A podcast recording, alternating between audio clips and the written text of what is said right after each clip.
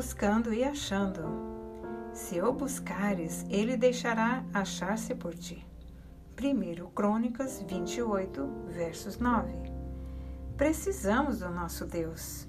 Ele tem de ser desfrutado por aquele que o busca e não há de se negar a si mesmo para qualquer um de nós, se buscarmos pessoalmente sua face. Deus não se deixará achar porque você merece ou porque você comprou o seu favor, mas simplesmente por você buscá-lo. Aqueles que já conhecem o Senhor devem continuar buscando Sua presença por meio de oração, do serviço diligente e de santa gratidão.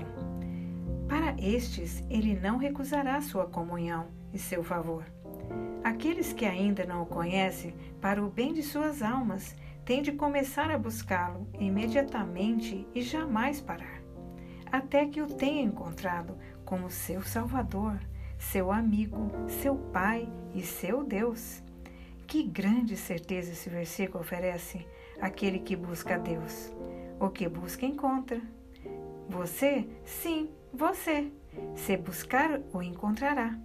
E quando o encontrar, terá achado a vida, o perdão, a santificação, a preservação e a glória.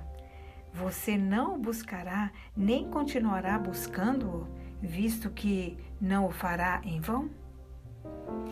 Querido amigo, busca o Senhor imediatamente. Este é o lugar e agora é o tempo oportuno. Dobre seus joelhos endurecidos.